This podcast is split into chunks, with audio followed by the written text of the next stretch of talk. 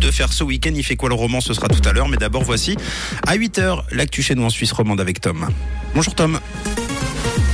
Bonjour Mathieu, bonjour à tous. Au sommaire de ce 8h, le canton de Vaud attend patiemment le retour des touristes chinois. Les traitements anti-poux se font rares en pharmacie et un temps partiellement ensoleillé au menu de ce vendredi.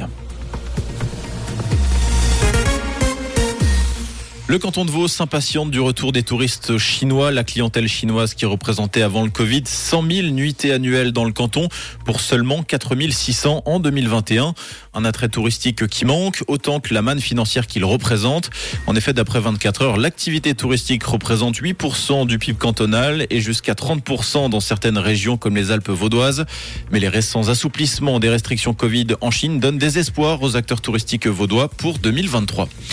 Comme pour certains traitements contre les refroidissements, les traitements anti-poux sont parfois introuvables en Suisse. Même en ligne, il serait difficile de s'en procurer. Deux raisons à cette pénurie. La pandémie de Covid-19 qui a rendu les productions de médicaments et de traitements très irrégulières.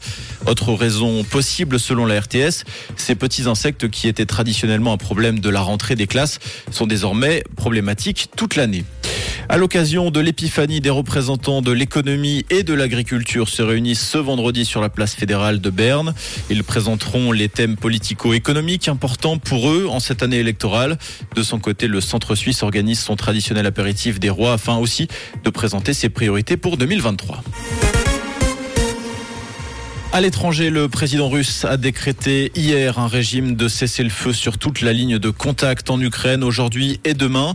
Cette trêve, la première d'ampleur depuis le début de l'invasion de l'Ukraine par la Russie, signe l'arrêt des combats pour marquer le Noël orthodoxe. L'annonce du Kremlin intervient dans un contexte tendu pour la Russie, ébranlée jusque dans sa société civile par une frappe ukrainienne qui a fait plusieurs dizaines de morts dans une base de son armée en Ukraine.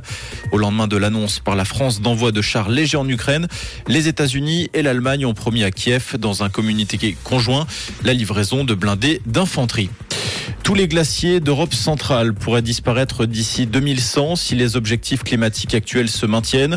En effet, les 215 000 glaciers du monde ont été passés à la loupe et ceux situés en Europe centrale sont particulièrement exposés.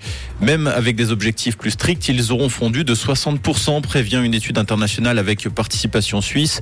Les seuls glaciers qui pourraient survivre seraient ceux des hautes montagnes d'Asie, en Alaska, en Russie ainsi que dans l'Arctique et l'Antarctique. En parallèle, le niveau des mers s'élèverait de 115 Football, la Colombie est le premier pays à rebaptiser un stade en hommage à Pelé après l'appel du président de la FIFA, Gianni Infantino.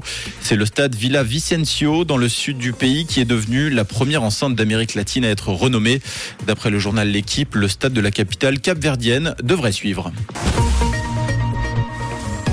Pour ce matin, du brouillard sur toute la région avec un temps qui restera sec. Alors actuellement, on a 3 degrés au Nom et à Villars-Burquin et 5 degrés à Vétaux et à Claran.